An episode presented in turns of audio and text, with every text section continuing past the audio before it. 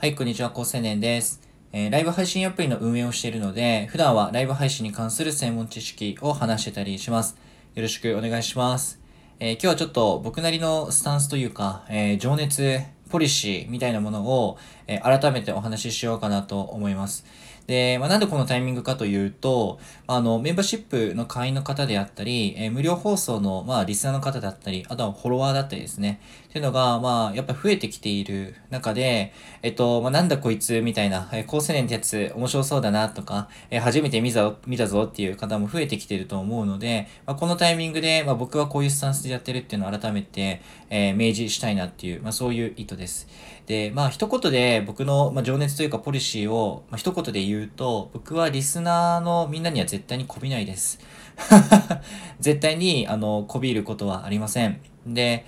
あの、僕とリスナーの立場は必ずフラットであるというふうに捉えています。で、そこのフラットの中で、えっと、どういう距離の保ち方がベストなのかっていうのは、まあ、その、まあ、トレンドにもよるでしょうし、僕の基本的なスタンスっていうのがブレない中で、えっと、今、その時のリスナーの状況とかにもよるでしょうし、ただ、えっと、こびるということは絶対にしない。下手に回ることは絶対にしないっていうことですね。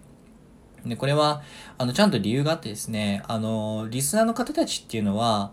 あの、こびる相手ではなくて、僕はリスペクトする存在でありたいんですね。あのまあ、なんか、僕がお店を開いてて、野菜を売ってて、で、お客さんとかっていう風になってくると、どうしても、あの、お客様とかっていう風に呼びたい気持ちもありますし、あの、まあ、こびるっていうのも、まあ、目先の利益を考えるとどうしても必要なシチュエーションはあるんですが、えっと、変に下の立場に立つことが、長期の目線で、えっと、健康的かどうかで言うと、僕はそうではないかなっていう風に思ってていて、あの、長く付き合える友達とか親友って、やっぱりフラットな立場でやることが多いと思うんですよね。まあ、それは恋愛関係でも家族でもそうだと思います。ま僕とかが家族だと、もう両親とか本当に、まあ、本音言い合えるぐらいフラットだとは思うし、まあ、その恋愛においても、なんか彼氏の方が偉いとか、なんか奥さんに尻敷かれてる旦那とか、なんか、まあ、それも一つの愛の形だとは思うんですけども、おおむね、やっぱりフラットな立場っていうのが、まあ、長い人間関係の、まあ、秘訣なのかなって思ってたりします。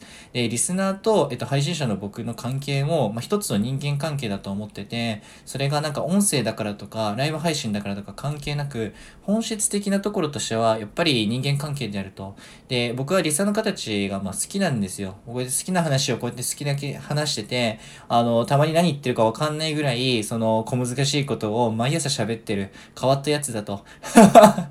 自分でもその、なんだろう、自分のそういうね、変わってる部分は、あの、俯瞰視してるつもりなんですけど、まあ、それでも、日本のどこかに、え僕の声を毎朝聞いてくれてる人たちがいるというのを、今手に取って確かめつつあるんですね。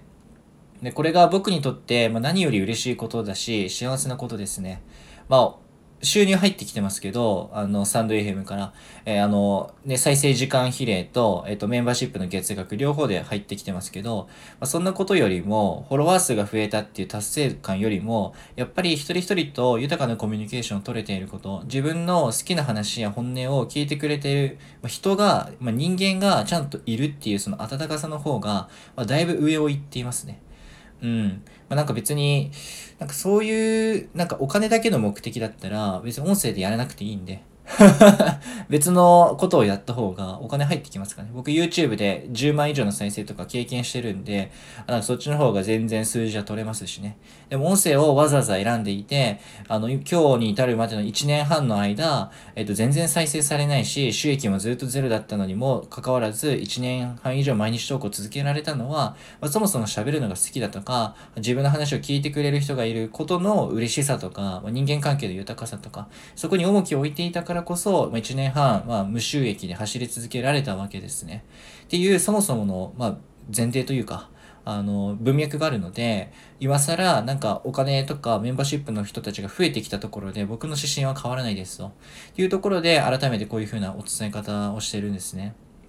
で、まあ、あの、この間、千と千尋の神隠し、まあ、映画、ジブリの映画で、まあ、あの、地上波で流れていて、まあ、僕も見たんですけど、あの、湯婆婆っていう、あの、まあ、キャラクターがいるんですよね。主人公の千尋の、まあ、親分っていうか、まあ、勤め先の社長にあたる人で、まあ、あの、彼女かっこいいなってやっぱ思ってるのは、そのお客さんに対してものすごく、こう、まあ、いい対対応してるというか、お客様お客様って感じで、やっぱりすごいリッチな、えっと、顧客サービスをしているんですけども、あの、一つの線引きを超えた時には、あの、社員を守る、会社を守ることを最優先して、お客様に対しても手を挙げると。で、あの、顔なしっていうキャラクターがいるんですけども、まあ、彼はそのお客様として、その、湯婆婆と千尋のお店にやってくるんですけど、あの、まあ、結構顔なしが、えっと、暴れて、でその湯婆婆の社員が、まあ、食べられちゃったりだとか、えー、会社もなんか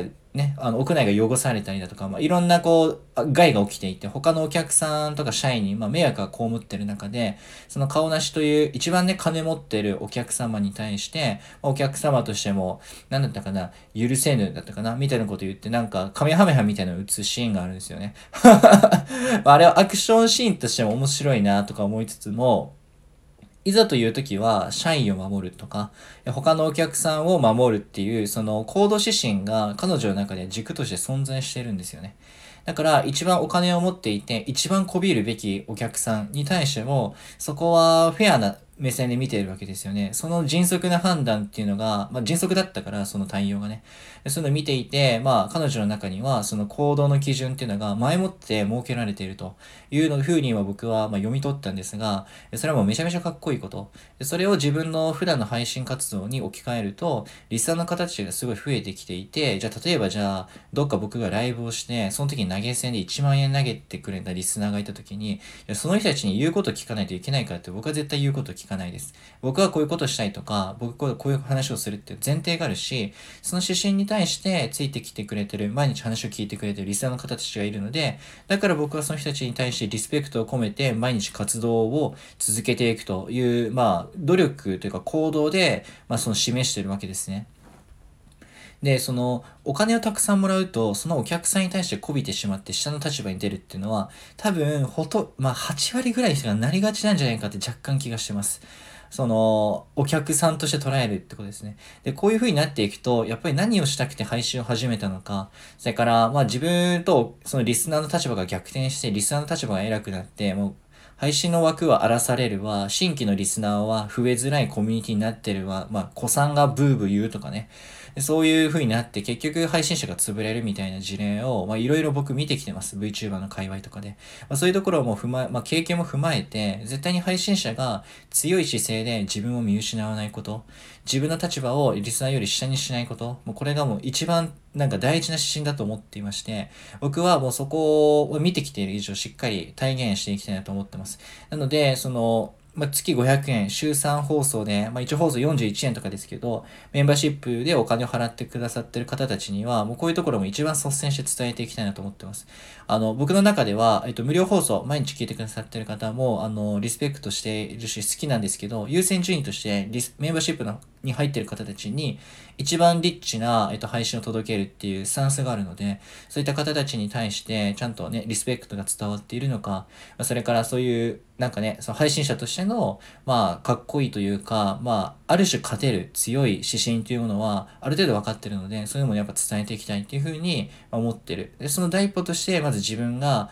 ま行動として示していくことですね。